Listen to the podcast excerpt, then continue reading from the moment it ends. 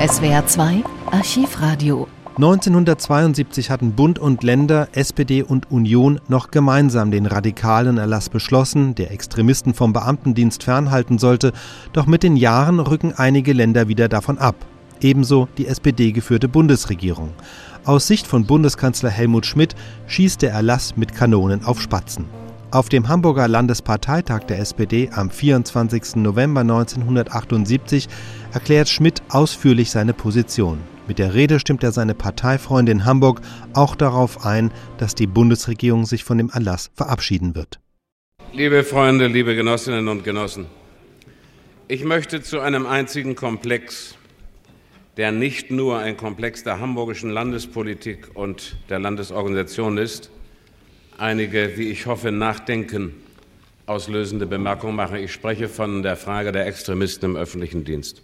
Ich schicke vorweg, dass die von mir geleitete Bundesregierung für ihren Bereich im Frühjahr 1976 den Extremistenerlass abgeschafft hat. Ich rufe in Erinnerung, was nicht allen bewusst ist, dass ein Jahr vorher, im Mai 1975, das Bundesverfassungsgericht in einer heute noch grundlegenden Entscheidung einen wichtigen Punkt des sogenannten Extremistenerlasses für verfassungswidrig aus der Welt geschafft hat. Ich selbst habe im Dezember 1976 in einer Regierungserklärung nach der Bundestagswahl die Eckpfeiler, für, um die es äh, für uns dabei geht, im Bundestag deutlich aufgezeigt. Und ich denke, diese Erklärung von damals kann sich heute noch sehen lassen. Im Sinne dieser meiner eigenen Aktivitäten in vorangegangenen Jahren habe ich die zunächst von Willy Brandt und Hans Koschnick in diesem Jahr öffentlich in Gang gebrachte aktuelle Diskussion begrüßt, bei der ja immer klar war, dass Sozialdemokraten sich nicht von Polemik anderer auseinanderdividieren lassen dürfen, dass sie auch nicht zulassen dürfen, dass andere den Eindruck mit Erfolg erwecken, als ob wir Sozialdemokraten für die Beschäftigung von Extremisten im öffentlichen Dienst eintreten, seien es nur solche mit Hakenkreuzen und anderen angeblich nordischen Runen oder seien es rot lackierte Extremisten. Ich meine, was ich sage, und ich sage es auf die Gefahr hin, dass einige das vielleicht nicht verstehen. Ich habe vor ein paar Tagen am 9. November eine nicht nur für das deutsche Volk, sondern für unsere Nachbarvölker und insbesondere für die Juden in der Welt und für die Bürger des Staates Israel gemeinte Rede zu halten gehabt in der Synagoge in Köln. Und ich möchte einige der dortigen Gedanken, die sich beschäftigt haben mit einem der Gründe für den Zusammenbruch des ersten deutschen Demokratieversuchs, hier in diese aktuelle Extremismusdebatte einfügen. Ich habe dort gesagt, dass zwei Drittel der heute lebenden Deutschen ja Nachgeborene sind, was die Judenverfolgung angeht, was die übrigen Verbrechen der Nazizeit angeht. So spät geboren, dass man ihnen selbst bei übelstem Willen keine Mitschuld zuerkennen kann, aber dass selbst diese zwei Drittel der heute lebenden Deutschen nachträglich noch Schuld auf sich laden können, sofern sie es ablehnen sollten, für unsere Zeit die Konsequenz zu ziehen aus dem, was in der Weimarer Republik möglich war und was sich schließlich hin zur narzisstischen Diktatur, zur Verfolgung und schließlich zur Vernichtung von Juden und von politischen Gegnern abgespielt hat. Wer die Konsequenzen daraus heute nicht ziehen will, lädt nachträglich noch Schuld auf sich. Vielleicht ist es gut, sich der psychologischen Stufenfolge klar zu werden, die es ermöglicht hat, dass Deutsche, die bis 1914 oder bis 1918 oder bis 1900 einige 20er Jahre ja mit den Juden in unserem Lande sicherlich nicht schlechter umgegangen sind als andere europäische Völker mit den Juden, die bei ihnen lebten, wie es möglich gewesen ist, dass diese Deutschen oder jedenfalls diejenigen, die Deutschland regierten, aber unter Mittäterschaft von zigtausenden von äh, KZ-Bewachern und anderen Mannschaften schließlich die Juden umbrachten. Sicherlich hat dabei am Anfang Angst und Enttäuschung eine große Rolle gespielt. Angst, dass die neu geschaffene Demokratie nicht in der Lage sein würde, die wirtschaftlichen und sozialen Probleme zu lösen, und die waren, weiß Gott, schlimm und schwer und wurden durch die Weltwirtschaftskrise noch verschärft. Fast kein Land der Welt wurde damit fertig. Enttäuschung über den Zusammenbruch der schimmernden Idole der Zeit bis 1914 oder wenn ihr so wollt bis 18. Enttäuschung über die Verkleinerung des Deutschen Reiches, über die Zudiktierung, einseitige Zudiktierung der Schuld am Kriege. Viele solcher Gründe. Und dann haben die Menschen in ihrer Wut, in ihrer Enttäuschung, in ihrer Angst sich Sündenböcke gesucht und auf die hat man eingeschlagen. Die Sündenböcke waren die Demokraten, die, diejenigen, die diese Demokratie herbeigeführt hatten. Die Sündenböcke waren diejenigen, die die Emanzipation betrieben hatten. Niemand, keine Menschengruppe in der Weimarer Zeit war stärker in der Vorhut der menschheitlichen Emanzipation geschritten als die deutschen Juden. Wer die Rede von Nahum Goldmann neulich, der vor mir sprach in derselben Synagoge, auch gehört haben sollte, der wird mit innerer Bewegung gehört haben, wie dieser Mann, der für die weltweite Claims-Konferenz der Judenschaft spricht, in Deutschland gelebt hat vor 1933, wie der darlegte, dass Deutschland eigentlich dasjenige Land war, das die Juden, in dem die Juden sich am besten heimisch fühlten, in dem sie sich am sichersten fühlten, in dem sie sich am besten integriert hatten. Und dann kam die Yacht nach den Sündenböcken. Die Angst und die Enttäuschung sollte abreagiert werden. Und allzu viele ließen sich leicht verführen, ihre Enttäuschung, ihre Ängste abzureagieren an den Demokraten oder an den Gewerkschaftsführern oder zum Beispiel schlechthin an den Juden. Es fing an mit der Abreaktion der eigenen Enttäuschung an den Sündenböcken und dann kam es zur Gewalt gegen Sachen, und zur Gewalt gegen Bücher und zur, die wurden verbrannt auf Scheiterhaufen. Dann kam es zur Gewalt gegen Menschen. Und äh, die Tötung von Menschen war dann nur noch die letzte Stufe einer kontinuierlichen psychologischen, besser psychopathologischen Entwicklung. Und zu dieser selben Stufe gehört, dass es anfing schon ganz am Anfang mit terroristischem Mord. Rathenau, Erzberger, Luxemburg, Liebknecht. Die Verachtung der Würde des Mitmenschen stand am Anfang. Das Niederbrüllen von anderer Bürgergesinnung war eine ganz frühe Stufe. Und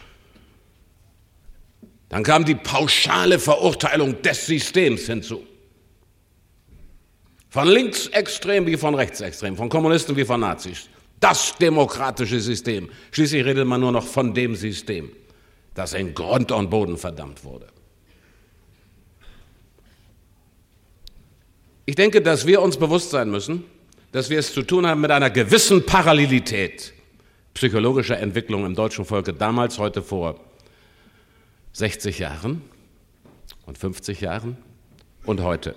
Sicherlich ist alles ganz anders und die Voraussetzungen sind andere und trotzdem ist es notwendig, sich zu fragen, ob es nicht einzelne Entwicklungen in unserem Lande gibt, die auf die eine oder andere Weise daran erinnern, wie es damals angefangen hat und schließlich nach 1933 geführt hat und 1935 zur Nürnberger Rassengesetzgebung und schließlich zur Verbringung der Juden in Konzentrationslager 38 und wiederum drei Jahre später zu dem Beschluss der Wannsee-Konferenz über die sogenannte Endlösung der Judenfrage, die dann in schrecklicher krimineller Energie im Machtbereich des damaligen Deutschen Reiches getrieben wurde. Man muss die Parallelität allen Terrorismus und seiner möglichen Folgen sich selbst ins Bewusstsein heben. Die Terroristen vom Anfang der 20er Jahre waren die Wegbereiter für den Terrorismus der Nazis 1935 oder 38 oder später. Man hat sich schrittweise in eine solche seelische Entwicklung hineinziehen und verführen lassen. Nicht alle, aber viele. Und es gab schweigende Mehrheiten, die zugesehen haben, wir mit Pauschalurteilen die Juden, die Kapitalisten, das System, andere Leute aufgeputscht worden. Heute gibt es wieder solche Pauschalurteile. Die Kapitalisten, die Kommunisten, das Establishment. Sehr ähnlich. Verdammt deutsch.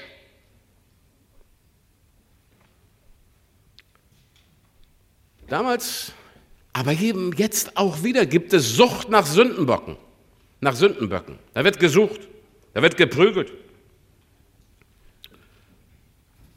Damals, aber eben auch jetzt gibt es Enttäuschung und Wut über die Demokratie.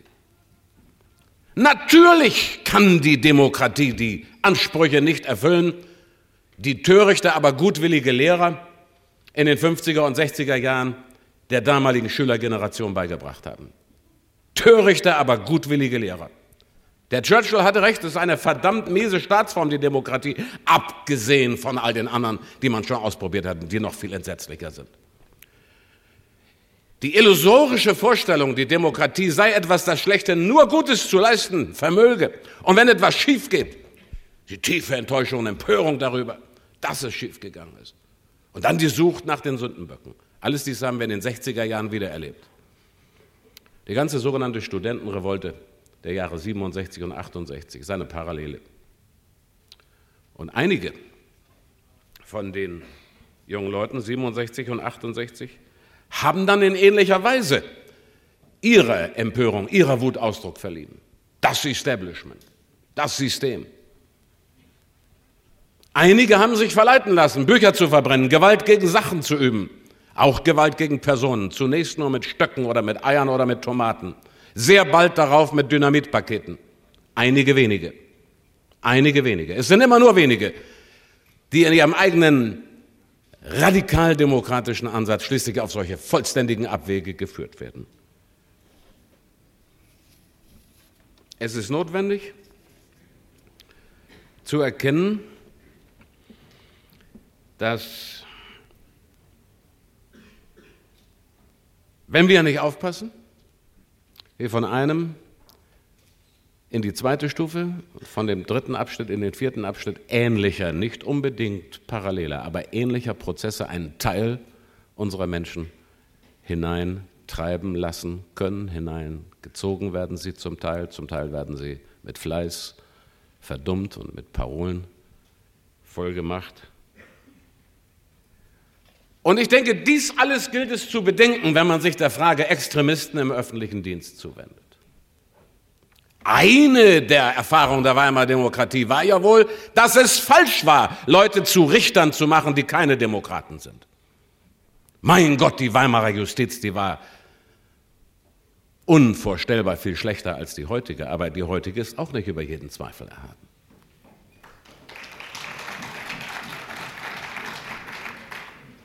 Kein Beifall an der falschen Stelle.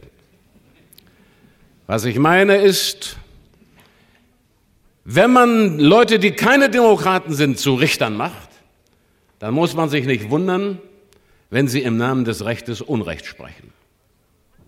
Wenn man Leute, die keine Demokraten sind, zu Professoren macht, dann muss man sich nicht wundern, wenn sie wie damals Karl Schmidt als beamtete Hochschullehrer das Katheder nutzten, um ihren Studenten und um den übrigen Juristen des Reiches klarzumachen, wie man ganz legal die Weimaraner Reichsverfassung aushebeln könnte, durch Brechungslehre. Es ist ja nicht so, als ob die Nichtdemokraten im Staatsdienst damals keine Rolle gespielt hätten beim Untergang der Weimarer Demokratie. So ist es ja nicht. Auf der anderen Seite gibt es auch heute Angst. Es gibt die Angst unter jungen Menschen, die ist ihnen gemacht worden. Und zum Teil ist sie ihnen eingeredet worden. Aber sie ist ein Faktum. Ich gebe Hans-Ulrich Klose recht. Ich habe hier in einem Heft gelesen, was hier verteilt wurde. Auf dem Parteitag, da hat er in der Bürgerschaft gesagt, die rhetorische Frage aufgeworfen, ob nicht die Massenhaftigkeit der Anfragen beim Verfassungsschutz zum Beispiel die Angst vor Bespitzelung gefördert habe. Vielleicht zu Unrecht, sagt er, denn diese pauschalen Überprüfungen habe es ja gar nicht gegeben. Aber, sagt er, die Angst ist vorhanden, das ist gewiss wahr. Die Besorgnis ist da. Und sie hat den Verdacht schematischer Gesinnungsschnüffelei erweckt, das ist wahr.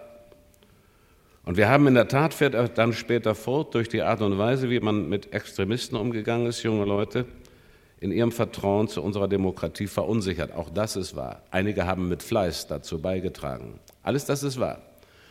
Und wenn man aus der Weimarer Demokratie zu lernen hat, dass Angst und Furcht Umstände sind, die den Menschen zu, aus psychologischen Gründen, zu politischen Irrwegen verleiten können, muss man sehen, dass man die Angst beseitigt, dass man die Gründe für die Angst beseitigt. Manche Menschen haben aus anderen Gründen Angst als gerade vom, wegen des Extremistenerlasses, aber sie projizieren ihre Lebensängste gerne auf diesen einen Punkt. Und wieder andere sorgen dafür, dass alles auf diesen einen Punkt projiziert wird. Es muss also dort sicher was geändert werden. Ich sagte schon einmal, die Bundesregierung hat vor zweieinhalb Jahren für ihren Bereich geändert, soweit sie konnte. Darauf komme ich gleich. Auch die Bundesregierung, die Bundesverwaltung hat sich zu richten nach der höchstrichterlichen Rechtsprechung. Viele Urteile, auch des Bundesverfassungsgerichts, das sich einbildet, vor Kritik erhaben zu sein, passen mir in den dargelegten Gründen nicht. Aber wenn dieser Rechtsstaat, wenn diese Demokratie erhalten bleiben soll, haben wir verdammt die Pflicht des Gehorsams gegenüber der Verfassung und der vom Verfassungsgericht festgestellten Bestimmungen des Verfassungsrechts, auch wenn sie uns nicht passen oder uns nicht überzeugen sollten. Ich füge etwas anderes hinzu. Wer heute Bücher verbrennt, oder wer heute Gewalt übt gegen Sachen, der gehört nach meiner festen Überzeugung nicht in den öffentlichen Dienst. Oder wer gestern oder war es am vorigen Sonntag in der Katharinenkirche in einer sakralen Veranstaltung, in einem sakralen Hause Rabaukentum und Krach und Störung zelebriert, der gehört auch nicht drei Wochen später in den öffentlichen Dienst.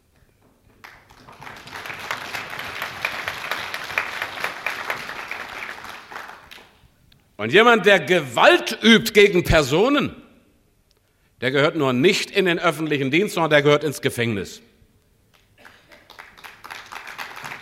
Und dabei spielt es keine Rolle, ob die Gewalt ausgeübt wird mit Revolvern oder mit Knüppeln oder mit Steinen.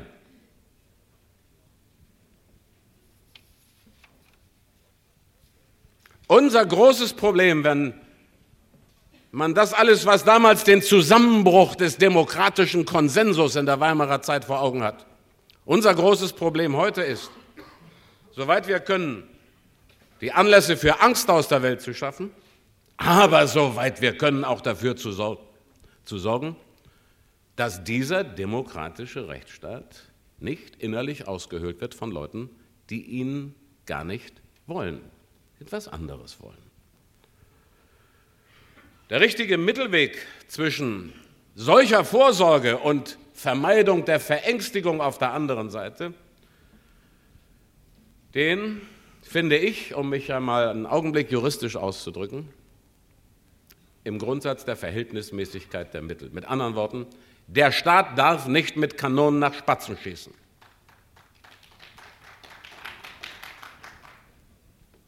Keine Verwaltung darf mit Kanonen nach Spatzen schießen, der Gesetzgeber auch nicht. Auch nicht äh, die Verwaltung in Gestalt einer Landesregierung oder einer Bundesregierung. Man muss versuchen, den Menschen die Ängste zu nehmen. Man darf ihnen nicht zusätzliche Ängste einreden. Wenn ich das Blatt sehe, hier, was äh, zum Beispiel die Hamburger ASJ heute verteilt hat, Das ist ja wohl nicht ganz korrekt, liebe Freunde, wenn ihr in der dritt- oder viertletzten Zeile schreibt, für alle großen westeuropäischen Demokratien sei es selbstverständlich, auch den politischen Gegner als Richter zu respektieren. Ja, wenn man es so schreibt, mag es richtig sein, aber ich sehe keine kommunistischen Richter in England, ich sehe auch keine in Frankreich. Ich, seh, ich sehe auch keine in Frankreich. Es mag vielleicht hier oder da eine Ausnahme geben, die das Dutzend noch nicht voll macht. Nein, das redet ihr mir nicht ein. Ich habe es ja am laufenden Bande zu tun mit äh, besorgten, ich habe es am laufenden Bande zu tun mit besorgten Anfragen ausländischer Freunde und Genossen. Was ist bei euch mit den Berufsverboten? Ich frage dann immer zurück, wie kommt es eigentlich, dass in deiner Justiz kein Kommunist Richter ist? Wie kommt es eigentlich, dass in eurer Armee kein Kommunist Leutnant ist, schon gar nicht Oberst oder General? Wie kommt es eigentlich, dass bei euch hier und da in der Justiz oder in der Armee Faschisten drin sind? Dann werden die Vorwürfe schon gleich sehr viel leiser. Was ich gemeint habe hier mit dieser sicherlich nicht böswillig aufgeschriebenen Zeile in dem Papier der, der ASJ ist, dass man sorgfältig sein muss, nicht unsererseits beizutragen zu Verängstigungen, zum Beispiel durch solche falschen, unzutreffenden Vergleiche, die nicht gerechtfertigt sind. Andere Ängstigungen muss man abbauen. Es hat aber keinen Zweck, wenn man das in einer Weise tut und in der Wahl mit der Wahl von Begriffen und Bildern verbindet, die dann nun gleichzeitig wieder anderen Bürgern Ängste machen.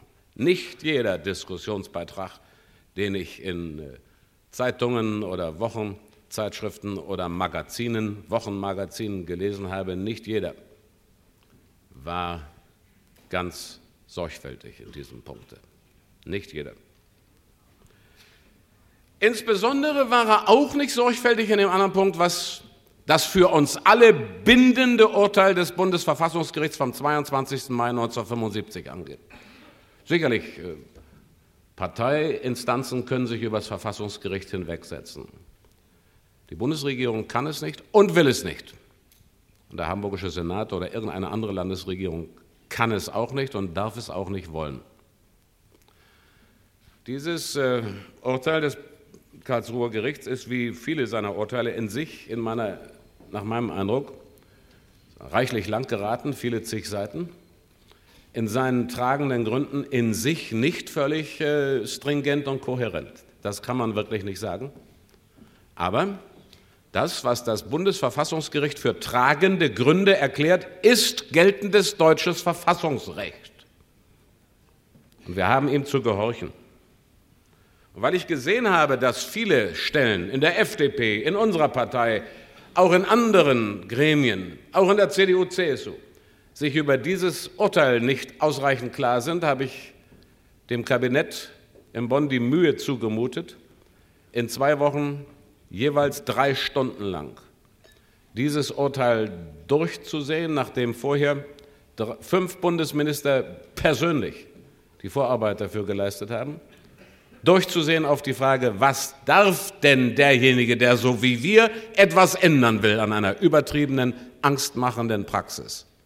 Was darf denn derjenige, der etwas ändern will? Und wo hat das Verfassungsgericht die Schranken gezogen für seinen Änderungswillen? Wir haben die Text dieser Arbeit, die evangelische Kirche würde es eine Handreichung nennen. Es ist nicht ein Erlass, es ist auch keine Leitlinie, es ist im Bücherturm veröffentlicht nichts anderes als eine auf wenige zwei Druckseiten kondensierte Herausarbeitung dessen, was nach den tragenden Gründen des Verfassungsgerichtsurteils erlaubt ist und was nicht. Wir haben das jedermann zur Verfügung gestellt. derjenige, der für den Staat handelt und entscheidet, täte, wie ich meine, gut daran, an dieser Exegese nicht vorbeizugehen die von mir geführte Bundesregierung ist ein paar Mal mit Gesetzen, die sie ursprünglich initiiert hatte, auch mit Verwaltungshandeln, das sie zu verantworten hat, von dem Karlsruher Verfassungsgericht durch Gerichtsbeschluss getadelt worden. Es ist ihr bescheinigt worden, sie habe Unrecht gehandelt. Das trägt man nicht sehr leicht. Man kann es dann ertragen, wenn man weiß, dass man mit bestem Wissen und Gewissen nach vorheriger Prüfung, sorgfältiger Prüfung, so und so gehandelt hat. Wenn dann hinterher das Bundesverfassungsgericht anderer Meinung ist, muss man es ertragen. In diesem Falle hier weise ich darauf hin, dass das Urteil vom 22. Mai 1975, ich spreche gar nicht von der obersten Rechtsprechung etwa des Bundesarbeitsgerichts oder des Bundesverwaltungsgerichts. Das sind noch ganz andere Bereiche und die sind nicht Verfassungsrecht. Die gelten für den Einzelfall, in dem jenes Gericht geurteilt hat. Aber das Verfassungsgericht gilt generell und für jeden staatlichen Vollzug. In diesem Falle, Extremist im öffentlichen Dienst, kann niemand sagen, dass er das Urteil nicht kennte, der für den Staat handelt. Es darf niemand sagen, er habe die Absicht, notfalls sich über das Urteil hinwegzusetzen. Ich nehme an, es wird niemand dies missverstehen, als ein Lob aus dem Munde von Helmut Schmidt über die stringente Arbeit des Bundesverfassungsgerichtes. Das ist es wirklich nicht, was ich hier sage. Aber was ich verlange von meinen Genossen, die für den Staat handeln, dass sie den Gehorsam bewahren wollen gegenüber der Verfassung und gegenüber dem Verfassungsgericht. Wie bitte? Ich bin überzeugt, dass niemand hat ungehorsam sein wollen gegenüber dem Verfassungsgericht. Ich bin überzeugt. Aber ich sehe ganz deutlich, dass eine Reihe sozialdemokratischer Diskussionsvorschläge in der öffentlichen Diskussion mit dem Urteil nicht vereinbar sind. Und ich bitte alle die, Urte die Urheber solcher Diskussionsbeiträge, sich zu vergewissern. Einer hat seine Meinung geändert. Ihr werdet einen großen Unterschied sehen. Zum Beispiel zwischen den Vorschlägen des Hamburger SPD-Vorstandes. Irgendwo ist da mal ein Irrtum passiert. Der Bundesvorstand der SPD und der Parteirat haben sich bisher zu all diesen Vorschlägen nicht entschieden. Das wird am 8. Dezember der Fall sein. Aber die Hamburger Vorschläge, die Vorschläge, die Hans Koschneck zunächst für seine Person die Verantwortung übernehmend veröffentlicht hat, die er dann revidiert hat inzwischen in ein, zwei, drei Punkten, die stimmen gar nicht alle miteinander überein. Und je später jemand sich heute äußert, umso mehr wird er sich Mühe geben, nicht in die Gefahr eines Verstoßes gegen geltende Verfassungsbestimmungen zu kommen. Das gilt auch für den Arbeitskreis der Sozialdemokratischen Bundestagsfraktion. Gilt sicherlich und hoffentlich auch für unseren Bonner Koalitionspartner. Mir liegt sehr am Herzen, dass wir bei der Entscheidung, die für die Partei am 8. Dezember getroffen werden wird im Parteirat. Dass wir dabei so weit wie möglich zu äh, gemeinsamen Auffassungen kommen können, wobei für mich allerdings unabdingbar ist der Gehorsam gegenüber der Verfassung. So weit als möglich zu übereinstimmenden Auffassungen, das heißt keine Regelvermutungen, dass die Mitgliedschaft in einer bestimmten Partei in jedem Falle Zweifel an der Verfassungstreue begründen muss. Aber auch Klarheit darüber, dass das Verfassungsgericht festgestellt hat, Mitgliedschaft alleine ist nicht in jedem Fall ein unbeachtliches Element. Geht ja im Übrigen hier nicht bloß um die DKP oder um die NPD. Die anderen K-Gruppen kandidieren doch auch in Wahlkämpfen.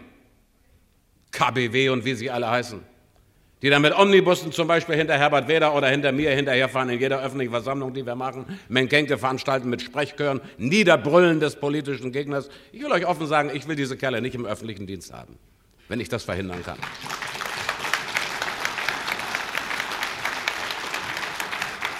Ich will euch offen sagen, ich hätte auch große Zweifel, 17-Jährige, die kurz vor dem 18. Geburtstag auf jüdischen Friedhofen die Grabsteine umstürzen und Hakenkreuze draufmalen, die drei Wochen nach dem 18. Geburtstag in öffentlichen Dienst einzustellen, hätte ich ganz große Zweifel.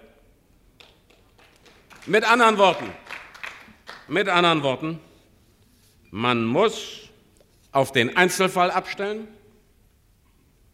Das ist auch das, was das Verfassungsgericht verlangt. Und äh, da kann es dann durchaus sein, ich kenne viele Kommunisten und ich kenne manche, denen ich mit menschlichem Respekt gegenübertrete. Manche kenne ich seit 30 Jahren und noch länger. Ich zweifle überhaupt nicht an deren demokratischer Gesinnung. Und andere kenne ich, die nennen sich auch Kommunisten und sind auch welche. Da gibt es ja inzwischen viele Spielarten. Da hätte ich mit Ernie Weiß die Zweifel, was denn wohl der Eid bedeutet, den Sie da leisten wollen. Der Einzelfall, auf den kommt es an. Wir müssen weg von diesen Routineanfragen, weg von diesen Kategorisierungen ganzer Tausender oder Zehntausender von Menschen in ein Kästchen. Wir müssen sehen, dass wir innerhalb des verfassungsrechtlich vorgegebenen Rahmens so liberal sind, wie das so liberal verhalten, wie das möglich ist. Aber wir dürfen erstens den Willen der Verfassung und dem Verfassungsgericht zu gehorchen nicht verdunkeln lassen. Auch nicht durch konkludentes Handeln. Mehrere öffentliche Äußerungen lassen erkennen, dass sie nicht in Betracht gezogen haben, was das Verfassungsgericht geurteilt hat. Mehrere öffentliche Äußerungen. Zweitens, zweitens, wir dürfen nicht verdunkeln lassen, dass die Sozialdemokratische Partei nicht nur kein Interesse daran hat, im Gegenteil, dass sie bekämpft, dass antidemokratische links- oder rechtsextremistische Kräfte unseren Staat unterwühlen. Und drittens, lasst euch nicht erschrecken von ausländischen Beispielen. Ich kenne sehr viele rechtsstaatlich geordnete Staatswesen und Demokratien die machen das allerdings sehr viel, Juristen würden vielleicht sagen, eleganter, ohne Erlasse. Ohne Erlasse. Und ich kenne alle Staaten in Osteuropa, wo jemand, der sich als Sozialdemokrat öffentlich bekennt, der kommt nur nicht nur in Staatsdienst nicht, der kommt möglicherweise ganz woanders hin. Auch das bitte ich zu bedenken.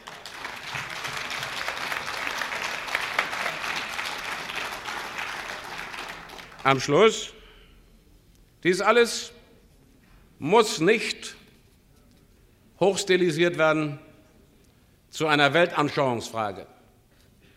Es sind hier sittliche Kategorien, ethische Kategorien im Spiel. Es sind hier rechtliche Kategorien im Spiel. Es sind drittens auch Zweckmäßigkeitsfragen im Spiel, die abgewogen werden müssen. Deswegen muss man sich nicht gegeneinander verkämpfen. Meine Bitte ist, dass äh, man sich hier gegenseitig bei aller Auseinandersetzung die Solidarität bewahrt, ob mit Hans-Ulrich Klose, ob mit Peter Schulz, ob mit Herbert Weichmann oder ob mit Ossi Paulich oder ob mit, oder ob mit Ernie Weiß, dessen Worte mich vorhin mehr bewegt haben als die Mehrheit des Parteitags. Ja, sicher ich mit euch. Zum Beispiel habe ich die Pflicht, euch klarzumachen, dass die Verfassung über uns allen steht. Das ist meine Pflicht.